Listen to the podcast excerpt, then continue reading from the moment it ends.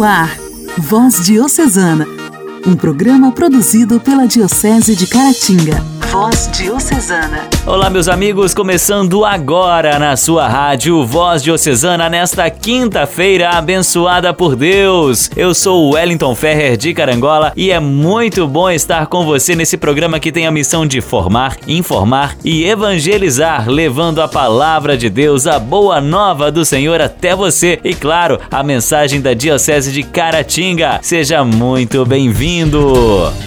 Voz Diocesana. Voz Diocesana. Um programa produzido pela Diocese de Caratinga. Não é de hoje que mentiras são divulgadas como verdade. O termo fake news se tornou popular na imprensa internacional durante a eleição de 2016 nos Estados Unidos, na qual Donald Trump disse que um entrevistador fazia fake news. Esse termo é usado para referir-se a falsas informações divulgadas, principalmente em redes sociais. Eu não quero mais mentir. Usar skins que só causam dor. No diálogo à luz da fé, vamos falar sobre imprensa livre e a sua importância, fake news no período eleitoral, o que fazer para se proteger e não ser contaminado nem contaminar alguém com uma notícia falsa. No quadro Igreja em Ação, temos a participação do irmão Mariano da Congregação dos Sacramentinos de Nossa Senhora. A participação do ouvinte vem direto de Inhapim. Padre José Paulo Cunha traz o relato histórico da pandemia da gripe espanhola de 1918 e as ações da Diocese Diocese de Caratinga no combate a essa terrível doença. A alegria do Evangelho. O Evangelho. O Evangelho. Oração, leitura e reflexão. Alegria do Evangelho. Vamos agora acolher o Evangelho do Dia, proclamado pelo diácono Erasmo do Santuário de Santa Luzia, em Carangola. A reflexão será feita pela Juversina Maria, da paróquia de Pocrane.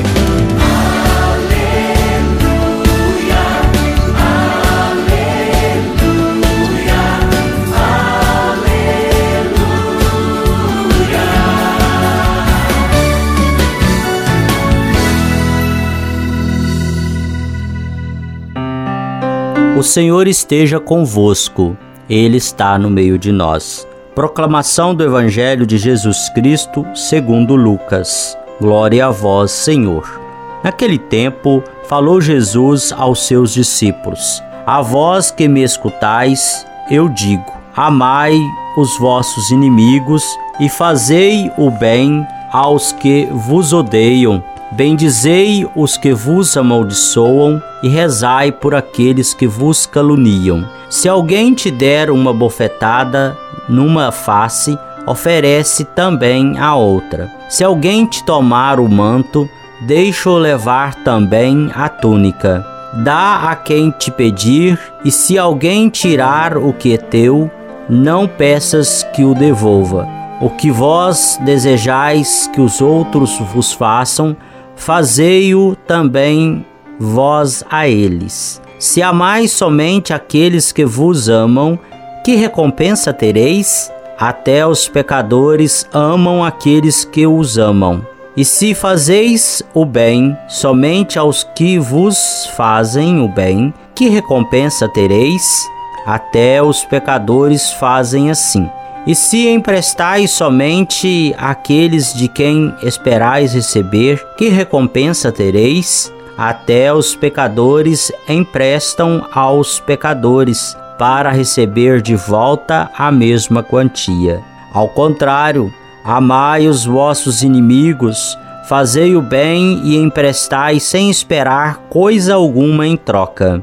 Então a vossa recompensa será grande e sereis filhos do Altíssimo, porque Deus é bom também para com os ingratos e maus. Sede misericordiosos, como também o vosso Pai é misericordioso.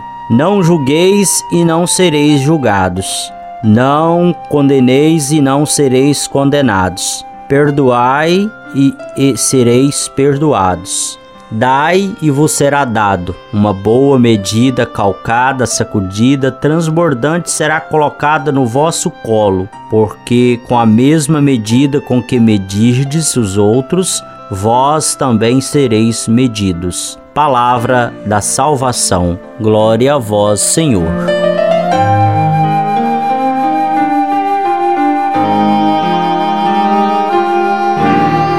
Palavra de Deus que chega até nós. Abramos o nosso coração para que ela possa penetrar, fazer morada e nos transformar. O Evangelho de hoje nos convida a quebrar a espiral da violência.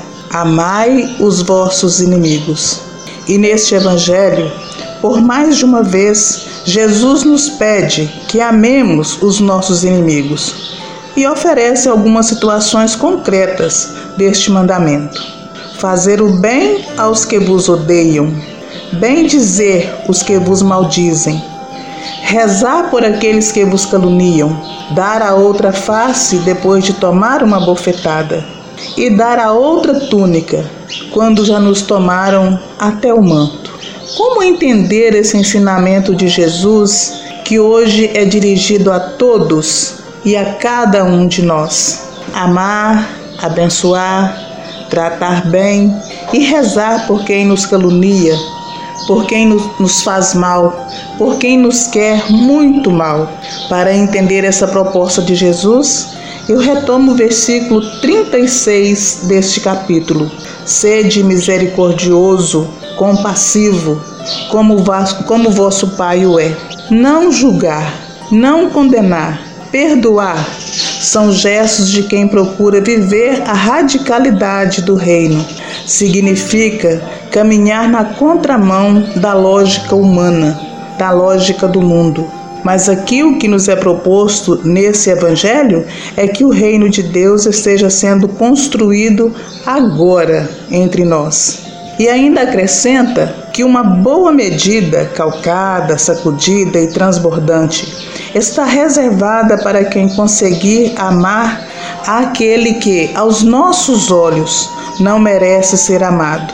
Então, meus irmãos, amar os nossos inimigos, sem medir ou julgar se merecem ou não o nosso amar. Fazer o bem, fazer o bem é o nosso dever falar bem de quem fala mal de nós, rezar para vir de Deus a força necessária e a nossa recompensa virá do Pai. Diálogo Cristão. Temas atuais à luz da fé. Diálogo Cristão. Diálogo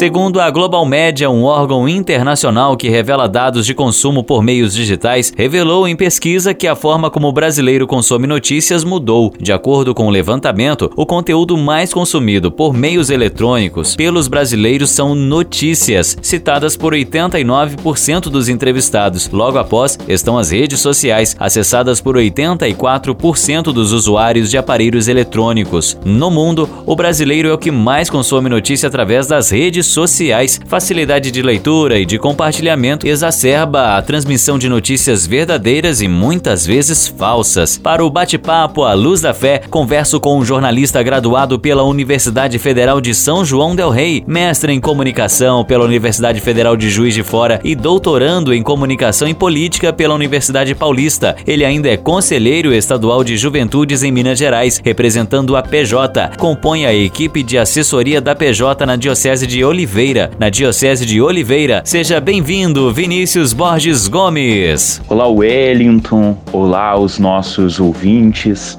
Olá a todos vocês que acompanham esse programa tão importante, tão especial, promovido pela Diocese de Caratinga. É um prazer para mim estar aqui. Para você que tem formação em jornalismo, qual a importância de uma imprensa livre? Imprensa livre significa democracia. Não existe democracia sem imprensa livre. Portanto, garantir que jornalistas, os jornais, os veículos de imprensa tenham liberdade para denunciar, apontar os erros, informar com qualidade é um preceito básico de um país, de uma nação que quer que seus cidadãos, que suas cidadãs tenham os direitos respeitados, né? Então, temos que tomar muito cuidado quando a gente vai se referir aos jornalistas, se referir à imprensa. Não que a imprensa não possa ser criticada, claro que ela pode ser criticada, ela deve ser criticada. Mas nós temos que tomar cuidado com que essa crítica não sirva à censura e ao silenciamento de jornalistas, né? Houve um tempo muito recente que esse país não teve imprensa livre. Esse período foi a ditadura militar e jornalistas morreram, foram perseguidos, foram calados e muito do que acontecia não era conhecido, né? Porque se sufocavam essas tentativas. Um caso expressivo foi do jornalista Vladimir Herzog, assassinado dentro da prisão pela ditadura, simplesmente por exercer o seu trabalho, né? E que teve na época grande apoio de várias religiões, ele era judeu, muito homenageado pelos seus companheiros de religião, mas também pela Igreja Católica, que na época fez um grande ato ecumênico na Catedral da Sé. Né? A gente lembra aí da figura, por exemplo, de Dom Paulo Evaristo Artes. Portanto, a Igreja também defende a imprensa livre.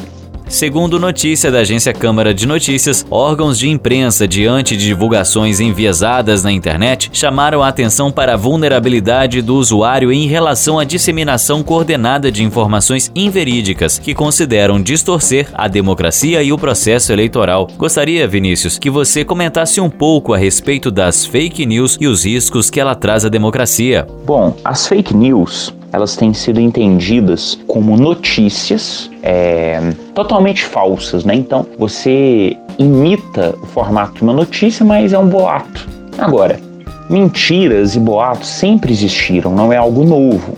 O que muda hoje é que a capacidade de proliferação das mentiras é muito maior, porque as redes sociais, a internet, ela facilita essa divulgação, né? Agora, o risco à democracia ele é muito grande porque há uma desordem da informação. As pessoas elas hoje tendem a acreditar apenas nas suas próprias opiniões. Para defender alguns interesses, pessoas têm investido muito, né, para conseguir dados nossos, para que a gente possa consumir essas chamadas fake news. Então, acho que o grande risco à democracia atualmente são é, esses grandes conglomerados de dinheiro que usam das fake news para impor as suas ideias, para impor aquilo que eles pensam. E geralmente as fake news elas têm servido a ideias que vão totalmente contra o que a gente acredita enquanto cristianismo. As fake news elas promovem ódio, elas promovem preconceito, elas promovem violência, elas promovem é, políticas que favorecem apenas os endinheirados, são contra os pobres e são contra os direitos humanos. Então, as fake news elas tendem para um lado. Isso é muito claro, né? Embora a mentira possa surgir de qualquer lado, mas existe um perfil conservador, elitista e altamente preconceituoso nas fake news. Mas é um problema muito profundo então a gente tem que pensar no que, que, cada um de nós pode fazer, que significa ler tudo com muita atenção, não passar adiante aquilo que nós não temos certeza, e mais do que isso, ter essa visão crítica e ampla, entendendo que é um fenômeno muito mais complexo do que a gente imagina, né? Infelizmente. Hoje, no Bate-Papo à Luz da Fé, estamos falando sobre jornalismo e fake news com o jornalista Vinícius Borges Gomes. Os internautas brasileiros são considerados os maiores consumidores de notícias nas redes sociais. Isso quem diz é uma pesquisa feita pela Reuters Institute for the Study of Journalism, realizado com uma base de mais de 20 mil entrevistas em vários países do mundo. O levantamento Digital News Report aponta que 70% dos internautas brasileiros utilizam a internet como fonte de notícia, seguida por televisão e mídia impressa. Vinícius, essa forma de se informar pode ter algum tipo de reflexo nas próximas eleições? Bom, eu acho que a primeira influência, Wellington, das mídias sociais nas próximas eleições dá de que elas vão ter um uso muito grande. Por dois fatores. Já é uma tendência o aumento do uso das mídias sociais, né? Nas eleições. Isso é uma tendência que vem sendo verificada desde 2008, principalmente, quando começou o boom de uso de redes sociais nas eleições dos Estados Unidos, quando Barack Obama elegeu-se a primeira vez. Isso vem crescendo. As, as recentes eleições, 2018 e 2016, nós já tivemos um uso muito grande. Esse é o primeiro fator. O segundo é que a gente está no meio de uma pandemia. Então, assim, eu espero que os candidatos tenham responsabilidade e mudem a forma de fazer campanha. Não vai poder haver tanto contato, não vai poder ter abraço, aperto de mão, aglomerações em comícios, as visitas terão que ser reduzidas. Então, nesse sentido, a mídia social ela vai ser o principal canal de comunicação dos candidatos, né?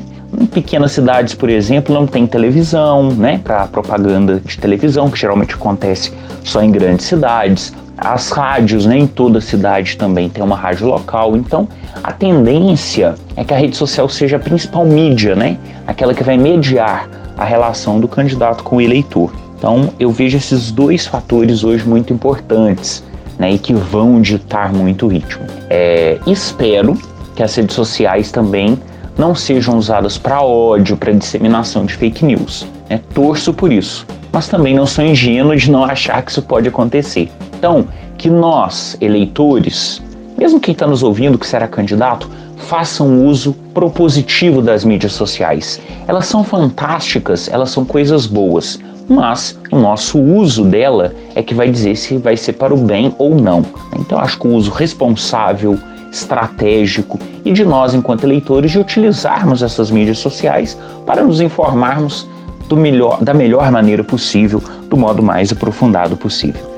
Conversei hoje com Vinícius Borges Gomes, jornalista, doutorando em comunicação e política pela Universidade Paulista. Obrigado pela sua participação com a gente hoje, Vinícius. Eu quero agradecer o Wellington, a toda a equipe do programa, a participação e dizer que para mim é uma alegria. Eu que sou da Pastoral da Comunicação na Diocese de Oliveira, também trabalho com a Pastoral da Juventude. Para mim é muito importante estar nesses espaços eclesiais que levam informação de qualidade, bate-papos, né? Muito agradável tenho certeza que esse programa é e continuará sendo um grande sucesso. Um abraço para todos e todas que nos acompanham. Fiquem com Deus. Notícias falsas, fatos tendenciosos ou distorcidos, a manipulação de informações pode ter vastas aplicações para as pessoas que tentam dar sentido ao mundo. Então, antes de compartilhar, esteja ciente do que você leu. A cartilha Os Cristãos e as Eleições da CNBB orienta que, para evitar compartilhar informação errada, a gente tem que verificar o site, o autor e também a data. Tem que ler a notícia inteira, pesquisar em outros sites e verificar se não é uma piada ou ironia, e no caso de dúvida, o melhor é não compartilhar. Eu não quero mais mentir. Usar que só causam dor. Igreja, Igreja em Ação. Formação, CNBB, notícias, Vaticano, diocese, não paróquia, a minha Igreja fé. em Ação. Igreja em Ação. Hoje temos a participação do irmão Mariano, da congregação dos Sacramentinos de Nossa Senhora. Ele continua refletindo sobre o livro do Deuteu... Ele continua refletindo sobre o livro do Deuteronômio, que será debatido no mês da Bíblia. Seja bem-vindo, irmão Mariano. Queremos, pois, então, dar continuidade à nossa reflexão sobre o livro do Deuteronômio.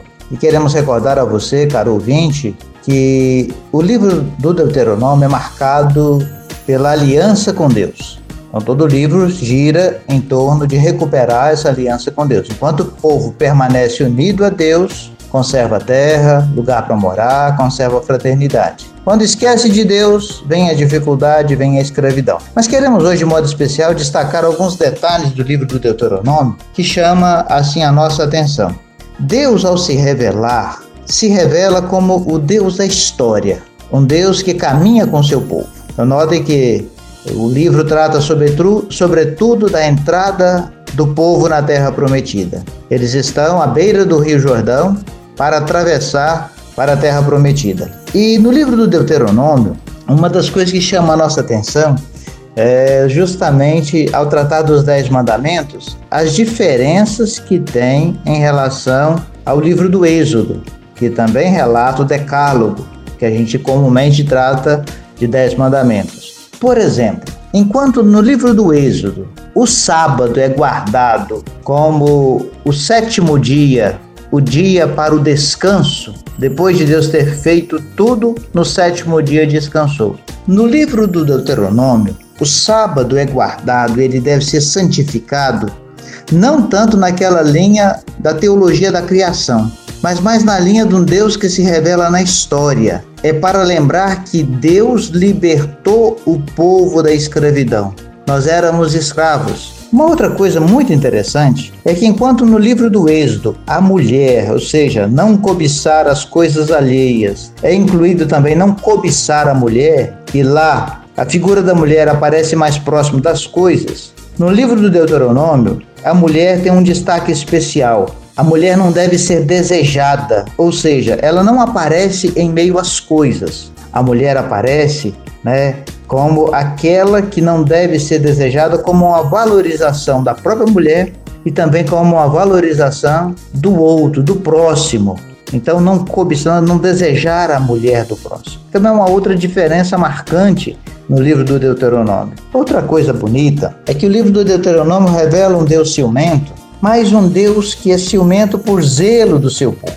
E por causa do amor ao seu povo, ele até se revolta contra outros povos. Mas em função de quê? Em função de conservar a vida e a liberdade do seu povo eleito e escolhido. E Deus se revela lá no capítulo 32, versos 10 e 11, como a mãe que cuida do seu filho. Ou seja, nada pode romper essa relação de amor entre Deus e o ser humano. Por isso a necessidade de guardar sempre a aliança, de ser fiel a Deus, de escutar a Deus continuamente. Chamar Israel, escuta Israel, escuta esse Deus que te ama e te guarda como a mãe guarda o seu filho. Um grande abraço e até a próxima semana, se Deus quiser. Nossa história, nossa história, curiosidades e fatos que marcaram nossa diocese. Nossa história. Padre José Paulo Cunha traz pra gente a nossa história. Olá, muito bem, estamos de volta aqui no programa Voz Diocesana. Obrigado pela sua companhia. Nosso programa estamos conversando sobre a pandemia da gripe espanhola e sua presença em nossa diocese de Caratinga. Nossa diocese hoje conta com 54 paróquias. E olha que cedemos uma boa parte geográfica para a criação da Diocese de Governador Valadares em fevereiro de 1956. Saiu de nossa diocese para formar a Diocese de Valadares, por exemplo, a Imorés, Alvarenga, Conselheiro Pena, local da mais antiga paróquia e onde o ouro foi encontrado pela primeira vez em Minas Gerais, o famoso Cuieté Velho. Taiumi, Tumiritinga, Pocrano e Mutum também saíram de nossa diocese de Garatinga e foram para governador Valadares em 56. Mais tarde, foi feita uma permuta entre nossas dioceses. Em 1974, os bispos fizeram um acordo e trocaram algumas paróquias. Esse acordo foi ratificado mais tarde pelo Vaticano. Os municípios de Engenheiro Caldas, Sobrar e Fernandes Tourinho passaram para a Diocese de Governador Valadares. E as paróquias e municípios de Pocrane e Mutum voltaram para a Diocese de Caratinga. Nossa Diocese de Caratinga ainda é bem grande em território geográfico. Imaginemos a situação em 1918 a 1920, época da pandemia da gripe espanhola. Eu me tornei padre em 1987 e nos anos de 1988, 89, um fato me chamou a atenção ao percorrer as capelas da paróquia de Tarumirim, no sul da diocese, no córrego do Beija-Flor, longe do centro urbano. Deparei-me com alguns cemitérios abandonados à beira da estrada. Ao me informar, me disseram que foram necessários construir aqueles cemitérios por causa da febre espanhola. Veio até faltar caixões. Covid-19 já gerou colapso no sistema funerário. Também as mortes por gripe espanhola eram tantas que muitas pessoas faleciam em casa. Diversos corpos se acumulavam nas ruas e haviam covas coletivas. E pior, não havia nem quem fabricasse os caixões, transportasse os corpos e os enterrassem pois esses profissionais também haviam falecido pela doença ou estavam doentes. Sétimo, racismo e xenofobia. Chamar a Covid de gripe chinesa é um ato racista e xenofóbico. A gripe espanhola não surgiu na Espanha. O nome da doença acompanhou o sentimento xenofóbico. E em cada país a gripe recebeu um nome diferente. Na França, por exemplo, peste da senhora espanhola. Na Espanha, febre russa. Já na Rússia era febre siberiana e na Sibéria, febre chinesa. E assim foi. Oitavo, notícias falsas. Uma infinidade de notícias falsas sobre o novo coronavírus. As fake news espalharam que era um vírus criado em laboratório. Sabemos que o vírus surgiu e foi transmitido naturalmente. Em 1918 também muitos acreditavam ser uma doença criada artificialmente pelos alemães, que haviam perdido a guerra e espalhado no mundo o vírus através de garrafas jogadas no mar e recolhidas por banhistas. Vou ficando por aqui. Continue ligado no Voz Diocesana. Voz Diocesana. Voz Diocesana. Um programa produzido pela Diocese de Caratinga. Alô, alô, você de Inhapim que acompanha o Voz Diocesana pela Rádio Clube 890 AM. Um forte abraço para você e também para toda a equipe dessa grande rádio. Vamos com a participação que é da sua cidade. É isso aí. Seja bem-vinda. Olá, Wellington. Eu sou Tatiana de Fátima Martins, da paróquia São Sebastião de Inhapim, da comunidade Nossa Senhora do Rosário. Participo é, do Apostolado da Oração, do Corão Infantil Anjos e do EJC Ofereço uma música gratidão do grupo Adoração e Vida para todas as pastorais, meus amigos e familiares.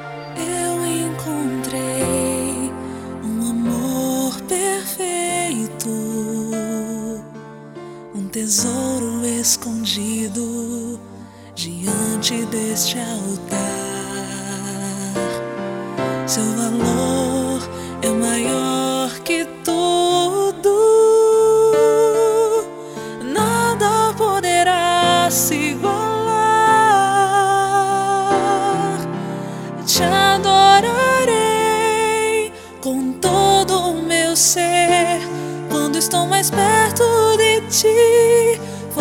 fortaleces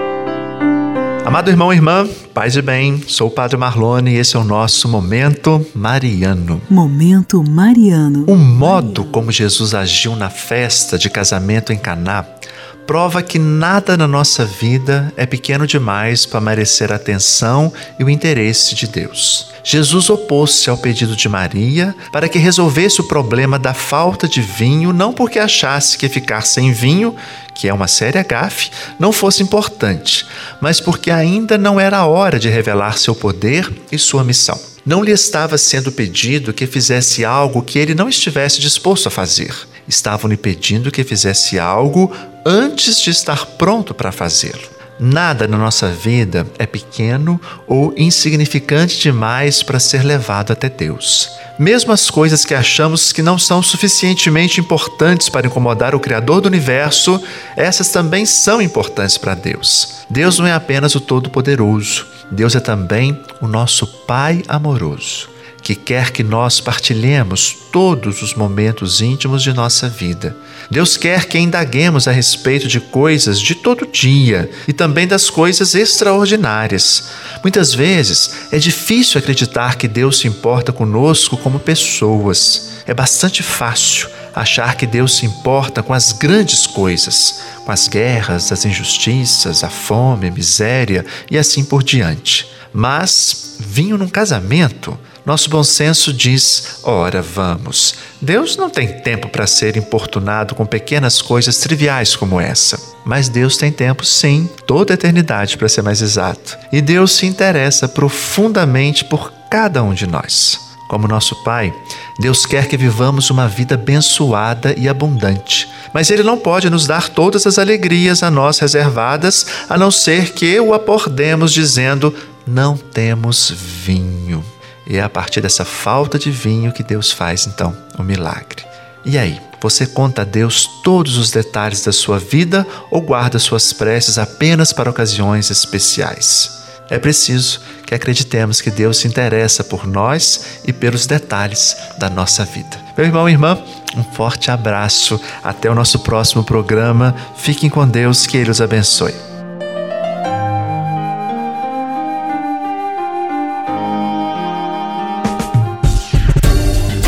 Voz Diocesana. Voz Diocesana. Um programa produzido pela Diocese de Caratinga. E para encerrar o programa de hoje, gostaria que você acessasse o site da CNBB, cnbb.org.br.